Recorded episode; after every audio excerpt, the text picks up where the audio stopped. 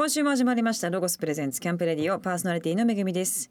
10月といえばまるの秋とかよく言われがちでございますがそうですね私はうんなんかね最近小説結構面白いなってあの思うようになってで夏はもうねなんかこう暑くて本なんてって感じだったんですけどなんかこのぐらいの涼しい時期からこう小説を寝る前になんか1時間ぐらい読むのが最近すごいあのハマっておりましてなんか本読むのに今すごくいい季節だなーなんて思っております。皆さんもね素敵な、えー、〇〇の秋を過ごしていただければなと思ってます。さあ早速10月のマンスリーゲストをご紹介いたしましょう。前回に引き続いての登場です。背景の楽しさを多くの方に伝えるために活動されております。堀本由紀さんです。よろしくお願いします、はい、よろしくお願いします。堀本さんのまるまるの秋といえばどんな、はい、食欲の秋。そうですか。ちなみにどういう、ね、一番最初に秋これ食べたいなとか思い浮かぶものは？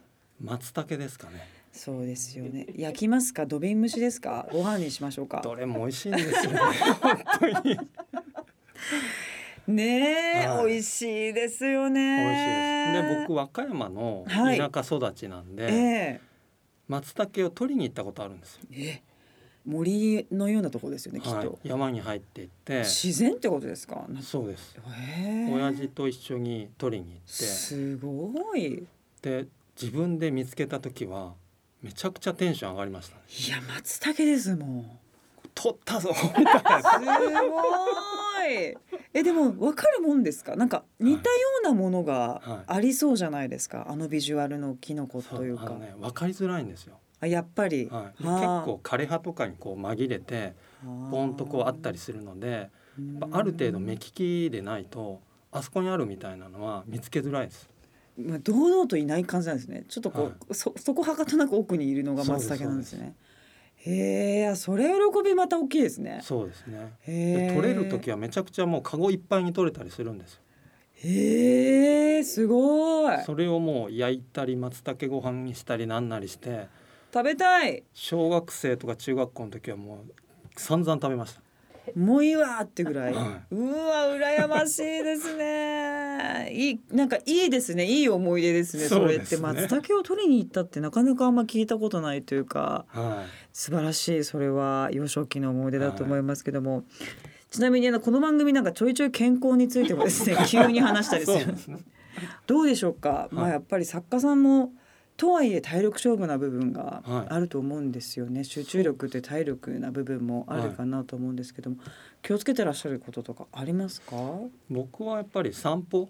日々散歩を何かしらしてますね。必ず。そうですね。まあ買い物ついでとか。もう海が目の前なので砂浜をね歩くとかでもやっぱ散歩するとと散らかっちゃってた頭の中がこうスッと整理されるような感覚ってありますよね。うん、ありますね。その体を動かすとともに銀行っていう言葉があるんです俳句に。銀行？あのバンクの銀行じゃないですよ。ね急にお金の話でもするのかなと思って。はい。口辺に今と書いてまあ行く銀行ですね。これってちょっと旅に出て俳句を作るっていう意味なんです。まあ散歩に行ってちょっとこう秋の雲を見たり猫じゃらしを見たり、まあ、季語を見つけて一句がポッと浮かんでくることもあるので。なるほど、はい、それはすごい大事な時間ですね、ね、作家さんにとっては。はい、うん。やっぱ特にその俳句っていうのはね先週教えていただきましたけどその季節の表現を必ず入れるっていう意味では、はい、やっぱりお家の中にずっとこう生活に追われてたりとかするとそういうのを感じなくなる。うんことが多いですもんね。そうですね。やっぱり外に出て空気に触れて、うんうん感覚をまたね外に開いて鋭敏にするっていうのは大事ですよね。すごいでも人の体にも良さそうですね。こう、うん、なんかこう囚われてないっていうか今にフォーカスしてる感じが、あこういう雲なんだなとか。うん波の音がこうだなとかってもうまさに今を感じてるっていうか、はい、大体あ昨日はすればよかった。あ来年こうだったらどうしようみたいな感じのことばっかり思うじゃないですか、うん。結構座禅とかってね今を感じろっていうのと、相当同じ感覚ですよね。そうですね。僕座禅も好きなんですけども。私も好きなんですよ、うん、こう一人でね組んでまあ瞑想するわけですよね。はい、そうするとまあ丹田で呼吸を整えてやっていくとまさに今ここに座っているっていう存在を感じながらまあ達人になるとそれが無になるんでしょうけどそこまではなかなかいきませんよね。いかないです、うん、で出ます。いろんなことが。出ますよね。出ます。その妄想を感じながらもふとでも一瞬何も考えてない時間って訪れたりしますよね。今あ考えてなかったみたいな。あります、ね、でまた考えちゃうんですけど。そうそうでもあります。ポンみたいな感じで。ありますよね。はい。だからおっしゃるように本当に座禅も俳句も今をこう大事にして今をこう俳句だったら書き留める。うん。座禅だったら今自分がここにいるっていうことですよね。はい、そうですね。だからずっとこうやって俳句っていうものは残ってる、はい、やっぱ人間に大事な感覚というか必要なものだから残ってるんだろうなと思いますけど、はい、歌詞とかあのリリックですね、はい、お書きになったりしたことはあるんですか？書きたいなと思うんですけどね。ここまで言葉のこう、プロフェッショナルでいらっしゃるとラップとか書いてみてもらいたいですよね。書いてみたいですね。ね結構ラッパーの人とかって言葉のパズルうまいし、はいうん、古い言葉から新しい言葉からなんかこうトレンド用語から社会情勢から何からをこうガシャーってはめる発明じゃないですか、はい、ラップって。なんかだから絶対向いてそうっていうかすごく良さそうですよね。うん。そのまあフリースタイルダンジョンとかね、えー、ああいうまあ番組とかね僕も見てましたけどそうですか。フリーでその場であれだけ韻を踏んでリリック聞かせてやるっていうのは相当だなと思って。面白いですよね。びっくりしますからね。韻を踏むっていうことはどどうですか？心あのなんかこう意識し,、して作ったりする時も。ありますあります。ああやっぱり、はい、ぜひやっていただきたいなと思いますけども、はい、さあ今週も堀本さんにいろんなお話伺っていきたいと思います。その前に一曲、えー、曲を聴いていきたいと思います、えー、今週もですね堀本さんの好きな曲を紹介していただきますでは一曲目曲紹介お願いします。はいザブームで風になりたいをお聞きください。ロゴスプレゼンツ。キャンプラジオ。お送りしたのはザブームで風になりたいでした。さあ今週のゲストは先週に引き続きまして俳人の堀本裕樹さんです前回は堀本さんのプロフィールと幻冬者から発売されています著書猫はヒゲから眠るものについて、えー、いろんなお話たっぷり伺っております。聞き逃した方は番組ホームページからアーカイブをお楽しみください。さあ堀本さんはですね俳句のまあ句集俳句をテーマにした小説などを出版されているだけではなく YouTube チャンネルをやられたりですね世界初となる区会ライブイベント東京マッハへ参加されたり、えー、芸人のですね又吉直樹さんに俳句を指導しその講義内容を芸人と俳人という一冊にまとめるなどなどさまざまな活動をされております、えー、今週はですねそんな堀本さんの活動内容について伺いたいと思いますが、えー、又吉さんもねすごくこう喋ってる言葉のチョイスもすごい素敵だなと思ったりもしますが、はい、どこでなんか知り合ったというか仲良くなったんですか？あのまさにこの東京マッハっていう区会をこう監修に見せるっていうライブをあのやってるんですけども、はい、その時の観客の一人として又吉さんがいらっしゃってそこであの知り合ったんです。そうですか、はいでもどうですか？なんかあの人に教えることって一番学びになるっていうか、はい、やっぱアウトプットするとあやっぱそうだよなって自分で思うこともやっぱすごくあったりするじゃないですか。はい、やっぱ2年一人の人にこう教えていくっていうのはどういう感覚でしたか？あの文芸誌の「スバルっていうところで、えー、あの連載しながらやっていったんですけどもおっしゃるように本当に僕自身勉強になりましたね。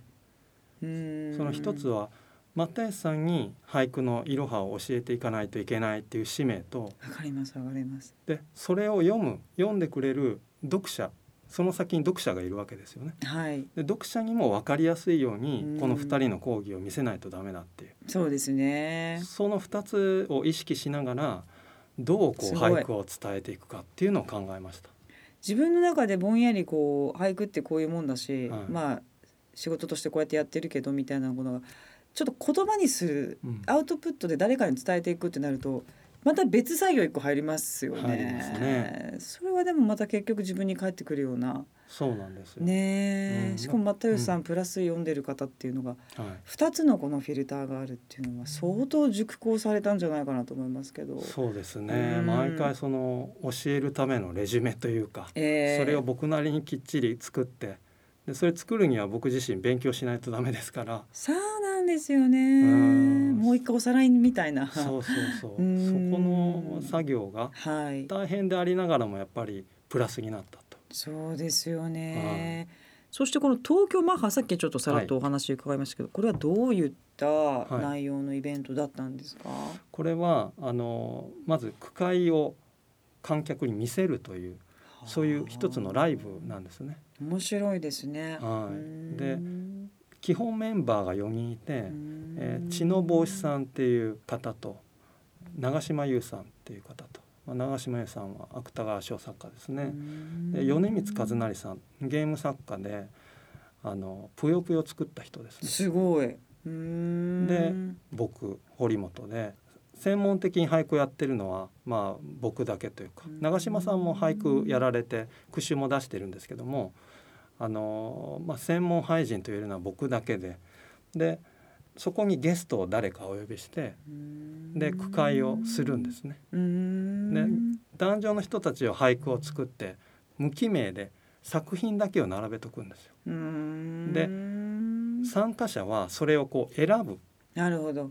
でそれを楽しむと。でで壇上でああだこうだ言いながらこの句はこんな句だとかいやそんな句じゃないみたいな言い合ってなんかその漫談みたいななんかそういうものをこう楽しむみたいなでもちょっとまあ面白いと言いつつえ緊張感もありますよね。自分の全然選ばれないみたいな、はいややプレッシャーとともに。ありますあります。よね。はい、まあいろんなこうエンターテインメントというような形を通して、まあ、俳句をまあいろんな方と対談したりとか、まあ戦歌人の方とちょっとこう勝負のような形やったり、まあそしてイベントですね。ライブイベントやられたりとかして俳句を広げてらっしゃいますけども、まあ、今後もこう俳句を広める活動として何かやってみたいこととかってありますか、やっぱりそのいろんな方とこうコラボしながらえ。ーあの俳句の魅力って広がっていくかなと思うんですよ。自分の力は微々たるもので、うん。あの発信する力は本当にないんですけどただ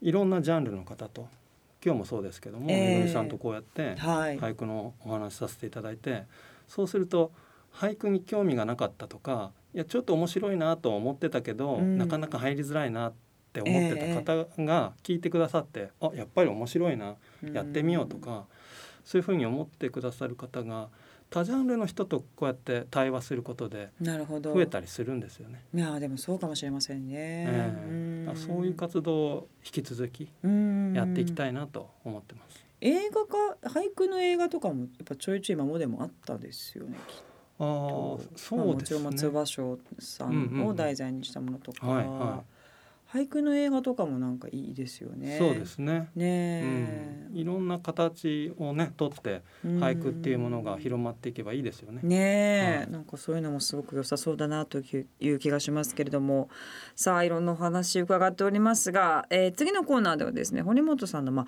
あ、アウトドアはい。についていろんなお話伺っていきたいと思いますその前にまた曲を聴いていきたいと思いますはい。ザブームで釣りに行こうを聞いてください。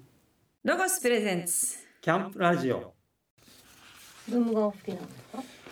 もうね永井真理子さんと並んで大好きな。あー皆さんもはい。かっこいいですよあね、の2016年にも NHK 俳句の選者やらせてもらったんですけど、ええその時に宮沢さんにゲストに来てもういただいて 毎回もう好きな人が本当にもうね職権乱用ぐらいの勢いで。いやいやいやでも やっぱり俳句に興味がやっぱあるってことですよね。いろんな方が。いや本当にでも宮沢さんが来てくれるとは思ってなかったんで。あんまそういう番組出てるの見たことないですもんね。そうですよね。すごいだからもう半泣きでしたよいやもう俳句の話とかちょっとねそうですね。まくできないよみたいな。そうですね。うん。もう置いといてもうブームの話しようよぐらいの。なんか。いやそれはなります。宮沢さんも俳句を作られたんですね。あそうですね。その時作ってくでそれださって。をこうなんか言わなきゃいけないわけですもんね。酷評ねうん、はしてないですよ。なんで急に大好きです来てくださいって言って酷評する。いや酷評。酷評。僕なりにね,、総評というかねやっぱアドバイスだったりとか。させてもらって。ええ。だから本当おこがましいことをやってるなって思いました。宮沢さんの俳句に対してああだこうだ言うっていうのはね。うん。とんでもとんでもないことだと。ちょっとテンションが難しいですね。もうオープッシュして出ていただいてそれに対して総評するってなかなか難しいですよね。いやでもいいですね、はい。なんかこう夢が本当にやっぱあるんだっていう話になるんですけどもまた。そうですか、はい。それも素敵なお話ですね。お送りしたのはザ・ブームで釣りに行こうでした。さあまああの伺っているとその俳句というのはやっぱ自然を感じて、まあ、日々お散歩をなさっていて、はい。その中からふーっとアイデアとかですね、まあ、言葉が浮かぶなんてこともさっきおっしゃってましたけれども、えっとアウトドアのアンケートを事前にですね伺ったんですがやっぱ散歩が好きということで、銀行というですね、えーまあ、言葉伺いましたけども、えー野外に出て俳句を読むこともある。やっぱりその松尾芭蕉のイメージめちゃくちゃありましたけどやっぱりその旅をしながら何か句を読むっていうのはセットなんですかね？お外でう何かこう、ん、そうですね。うん。本当に俳句と旅っていうのはセットだと思います芭蕉のその奥の細い道みたいなあんな壮大な旅をしながらね俳句作りっていうのは僕の中ではないですけど、うん。まあちょっとこうどこかに行ってうん。俳句の仲間と読むっていうのは、えーまあ2泊3日とかね、へえ、うん、仲間と。仲間と行って。で昼間こう読むじゃないですか。で夜に句会するとか。はあすごい。はいお酒とか飲むんですかそうい飲みながらでもいいですし。ええはい。すごいい豊かな楽しいです。旅ですよね。でもちょっとなんか緊張しそうですけどね。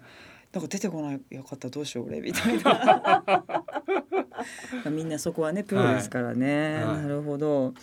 そしてアウトドアのエピソードがあれば教えてくださいとアンケートに対して和歌山のねご出身で、えーお話もいただいておりましたけれどもえっ、と世界遺産の熊野本宮の出身なので、幼い頃から川ではい。泳いでいた。そうなんです。あそうですか、はい。おちょちょっと河原に行って、ーうんうん。泳いで帰ってきてスイカ食べるみたいな、うわ夏休み。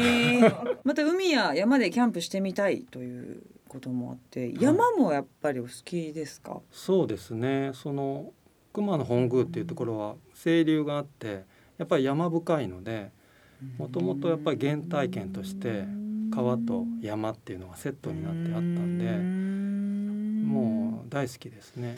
でもやっぱ海のとこに住んじゃってるんですね今は。海はねやっぱり憧れなんですね自分の中で、はあ、うん、和歌山も海があるんですけども、ええどちらかというと僕はやっぱり川とか山が身近だったんでうん。海の近くで住みたいなってこっちに上京してきてからずっと思っててで56年前に湘南引っ越してそういう海辺の暮らしをしてるっていう感じですね。また海の生活って独特ですよね。そうですね。やっぱサーファーの人がはい。日常生活の中にこうさささっといて、ちょっと上半身裸の人が自転車乗ってたりとか、もうお魚屋さんがね やっぱ美味しいとこあってとか、なんかちょっとやっぱ海の生活って本当になちょっとリラックスしてるっていうか、うん、ちょっとまた特殊なカルチャーっていうか、いい、いですよね。そうですね。ね常にこう海風がね家の中に入ってくるんで何かやっぱり浄化されるっていうかいいですねは。ちょっとお掃除とか結構大変じゃないですかでも。あーやっぱり塩でねちょっとベタついたりすることもありますけど最初海辺暮らしをする時にその洗濯物って乾かないんじゃないかなベトつくんじゃないかなっええてずっと思ってたんですよ。ええそしたらいざ住んでみたら結構カラッと乾くんです。へえ、うん、そのもう朝干してもう12時1時ぐらいに取り入れてももうすぐもうカラッと乾いて、風がやっぱあるからですかね。そうなんですよ。なるほど、はい。海ということは風が。うん、なるほどなるほど。じゃあもう全然 OK ですね。あの住めますよ。羨ましい限りですけれども。さあまたここで一曲曲を聴いていきたいと思います。曲紹介お願いします。はい、ケイティペリーで Thinking of You をお聞きください。ロゴス presents。キャンプラジオ。曲の幅が広いですよね。ケイティペリーもお聞きになったりあそうですね。ん。なんかねアメリカンアイドルっていうあの、はいはいはい。番組があるんですけどわかりますわかります。オーディション番組、ええあそこで審査員やってて。え？ーケイティ・ペリーが。ああケイティペリーが 僕じゃないですよ。僕じゃないですよ。幅広いなーと思ったんですよ。なるほどなるほど。ええはいええ。そこでこう知って、うん。あいい曲だなと。なるほどなるほど、すいません失礼しました。幅広いなって思ってたんですいませんお送りしたのはケイティペリーでシンキングオブユーでした。ロゴスプレゼンツ。キャンプラジオ。さてここからはアウトドアを安全に快適に楽しむためにロゴスから耳寄りな情報をお届けするコーナー。アイデアタイム GoTo800 です。このコーナーのパートナーロゴスの人気 YouTuber どっちゃんです。お願いします。こんばんは。ロゴス公式 YouTube チャンネルおそロゴスに出演しているぞっちゃんです。さあ今週はどんなアイテムを紹介してくれますか？はい。ちょっと肌寒くなってきたので秋冬向けのアパレルをお持ちしました。ほいキャンプロゴスの段ボールニットパーカー。ダンボールニットパーカー、ありがとうございます。へえなんか素材がなんともそうなんです。言えない。その感じが段ボールなんです。これ段ボールからできてるってこと？どういうこと？私も最初そう思ってました。なんか今リメイクあるじゃんか。再利用みたいな。エコー。みちょったといなそうなるとちょっと洗えないので素材があの段ボールのような構造になってるので段ボールニットって名前がついてて結構そういうう名前の商品は世の中にあるんだ、はい。段ボールよのような構造っていうのはなんか層がいっぱそういあるってこと？です。生地と生地の間にこう層が空気の層ができてるのでそこにこう空気がなんて言うんだろう挟まって保温性がすごい高い,、けどすごく軽いんですよね。なんかこう肌触りはね、うん。なんていうのかちょっとつるっとしてる感じもあって、普通のスウェットよりもなんかこう滑りうん。滑る感じっていうのかな、で張りが確かにありますよね、でもこう伸ばしてもらえるとすごいストレッチ性が、わ確かにね。結構伸びもあったりとかして、シワにならなさそう、うんうんうん、全然ね。そしてこれはあ保温性ね、これはどどういうこう重なってるから。そうです。空気の層がこの生地と生地の間にあるのでこう自分の体温をちゃんと保温して温めてくれるので相当あったかいみたいです。なるほどね、はい。ストレッチ性もあるのでまあ着心地もね多分すごくいいと思うし、あと軽そうですねこれね。だいぶニットってそう聞くと重いのかなって想像するんですニけど。ット感はないね。かなりスウェッ軽いト感の方がある感じですよね。そしてフロントにはエンボス加工のロゴスのメープルリーフのロゴがはい。バーンとデザインされているという感じで、まあシルエットが割とたっぷりしてる感じなので、まあ、し下にねいろいろ着てて、夜ちょっと焚き火する時に寒いなとか、はい。まあ、フェスとか秋のフェスとか行く時に寒くなってきたなという感じで着ていただければいいのかなという感じがあります。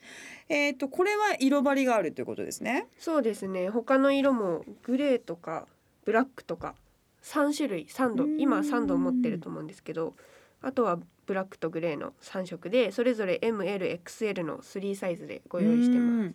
でこのこれがサンドってことなのかな？なんか落ち着いた色ですごくどなたにでも合いそうな感じで、まあ、ブラックもね結構かっこよくなりそうですしぜひ皆様秋のこのアウトドアシーズンに一着あの素晴らしい一着なんじゃないかなと思いますのでぜひチェックしてください、えー新商品のロゴスダンボールニットパーカーぜひチェックしてください。どっちゃんどうもありがとうございました。ありがとうございました。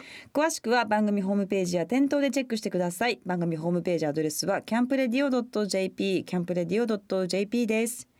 ここでまたアウトドアにぴったりの曲です。ツードアシネマクラブの Changing of the Seasons です。ロゴス presentsキャンプラジオ。お送りしたのはツードアシネマクラブの Changing of the Seasons でした。さあ、えっ、と10月のマンスリーゲストは俳人の、えー堀本裕樹さんをゲストにお迎えしておりますけれどもこの番組では毎回ですねゲストの方に将来のこうなんかビジョンというかですね、なんか目標とかってあるんですか？っていうことをまあいつも伺ってるんですけども、まあ、5年後10年後どんな感じで活動できていたらいいなとかって考えたりすることありますか、うーん。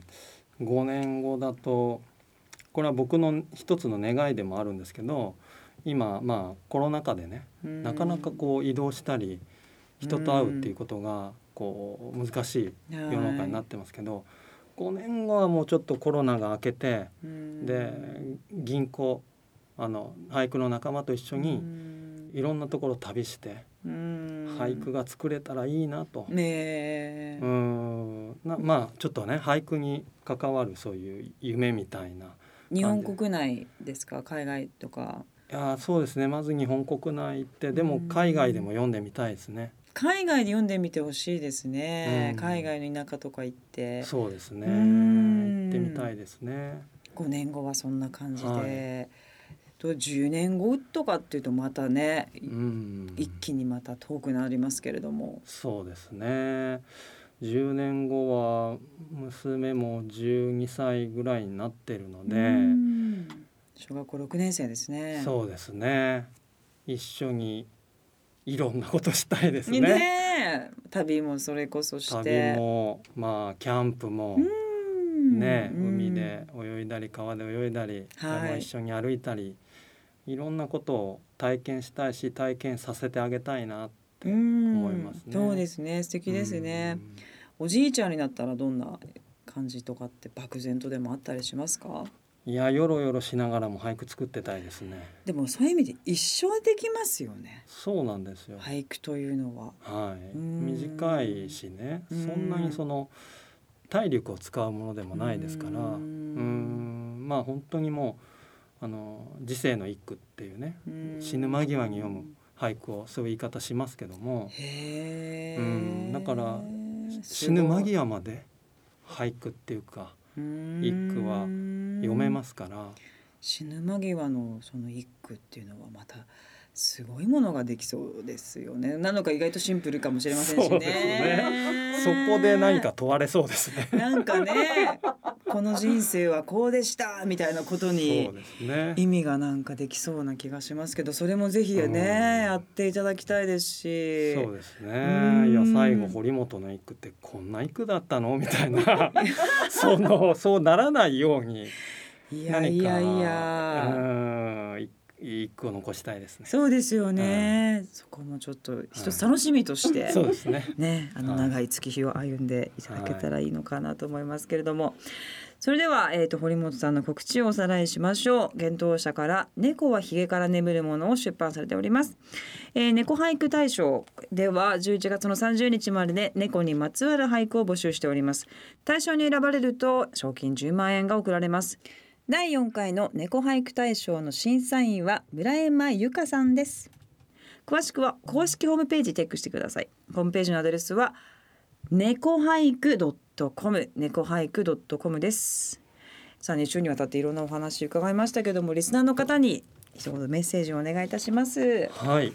えー、めぐみさんとご一緒させていただいて俳句の話をねいろいはい。ろしてきましたけども、ぜひ俳句やってみようかなとかいや難しいけどって考えてる人は一歩踏み出してうん。うーん読んでみてほしいなと思いますね。そうですよね、はい。い、や私もすごくやっぱ読んでみたいなというはい。気持ちに、やっぱその今をね、はい。どう感じてるかっていうのを残しておくっていうのはやっぱうん。すごく自分の変化にもはい。気づけるというかねそうですね。残せると思いますし、うん。ものすごい魅力的なものだなとはい思いました。ありがとうございます。ありがとうございました。いただきましてまたぜひ遊びに来てください。はい、ありがとうございます。ゲストは俳人の堀本裕樹さんでした。ありがとうございました。ありがとうございました。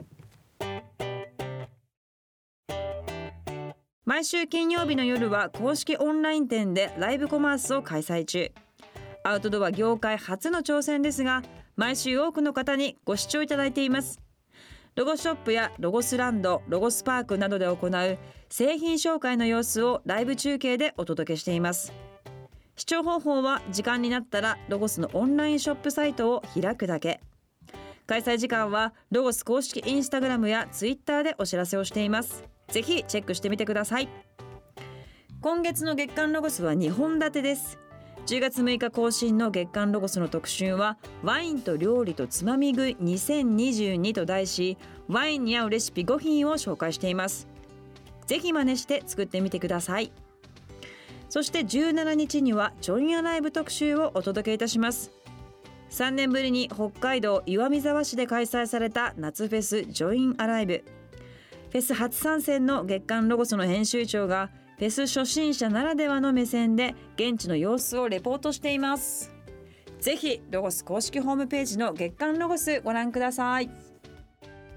この番組の過去の放送はラジオ日経番組ホームページのポッドキャストから聞くことができます。